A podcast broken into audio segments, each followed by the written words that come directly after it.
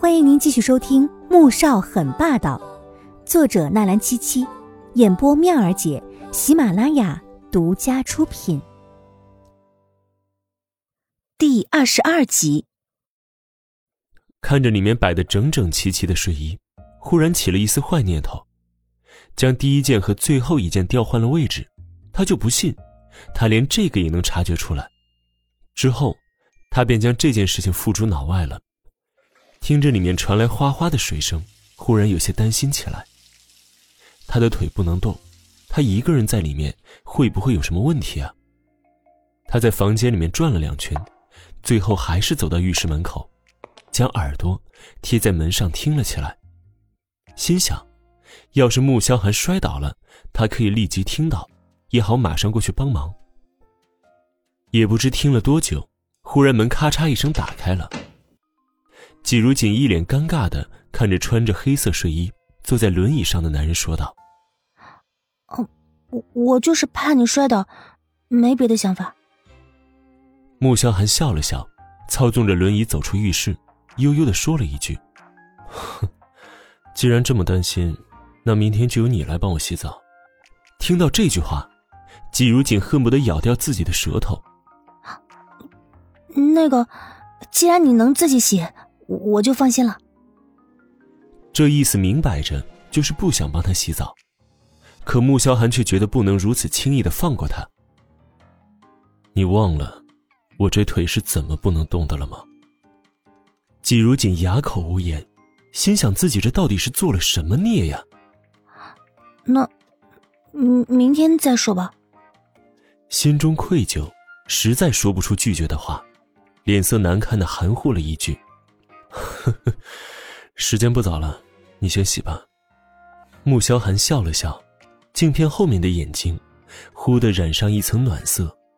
我没有换洗的衣服，还有，我睡哪？季如锦可没想过要和穆萧寒睡在一张床上。穆萧寒看了他一眼，你要是不想睡床上，可以睡地上。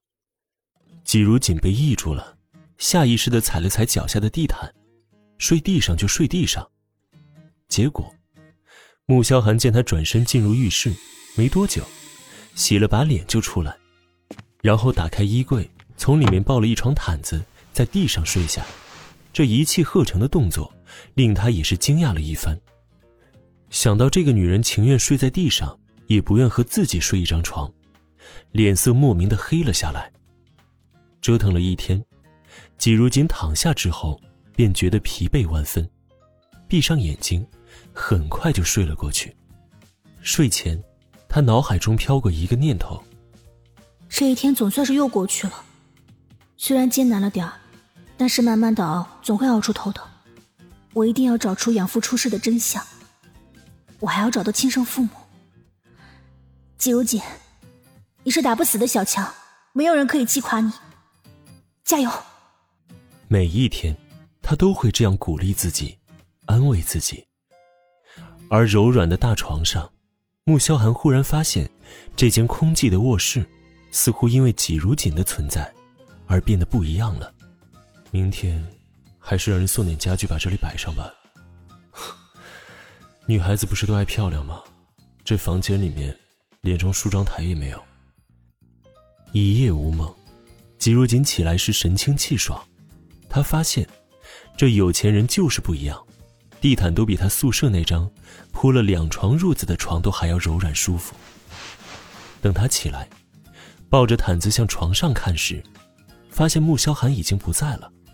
他连忙折好毯子放进柜子里面，又去漱口。刚走出卧室，就被外面厅里的阵仗吓到了。十几个那种在服装店里面才能看到的可推动衣架。衣架上挂了各种各样的衣服，而另一边摆满了鞋、皮鞋、凉鞋、运动鞋、布鞋，尖头的、圆头的，各种各样，每一类均有不下十来双。而这还不算什么，因为还有人陆陆续续的提着大包小包进来，之后小心翼翼的放到地毯上。这是干嘛？他有些不知所措。心中有些不太好的预感。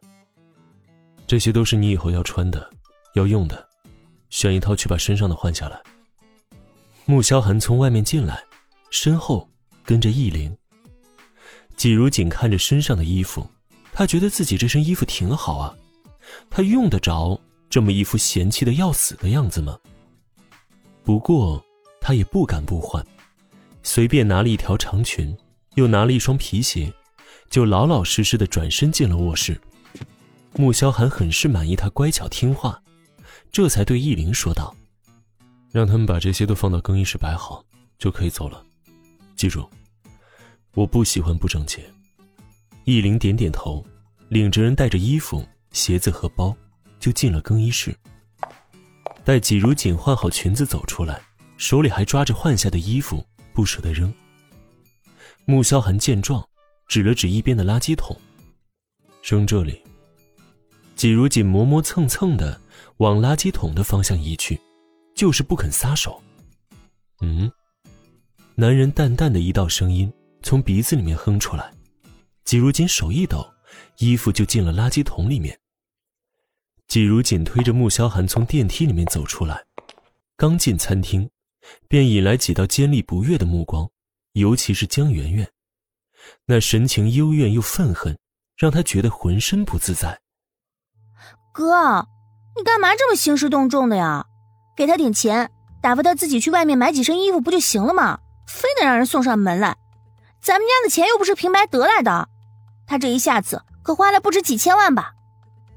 穆恩恩在今天早上对于季如锦的厌恶已经达到顶点，原因有二：一，他早上起床时就看到放在他门口的几个大箱子，易灵十分明确的告诉他，这是按照他大哥的意思执行，要他今天将这十万张空白婚书撕掉，为防他作假，还特意找了人监督。第二，是易灵通知他，从今天开始，一年之内，不会有任何零花钱打进他的卡里。就在他不敢置信时，就见易灵领着一群人，带着他都眼花的衣服、包包、鞋和首饰，上了二楼大哥的房间。很明显，都是为季如锦这个穷酸的女人准备的。昨天晚上，他以为大哥只是吓唬吓唬他，可谁知。今天早上就全都兑现了，怎让他不又恨又怒呢？所以根本不顾后果，就拿穆萧寒昨天对老太太说的那些话怼了起来。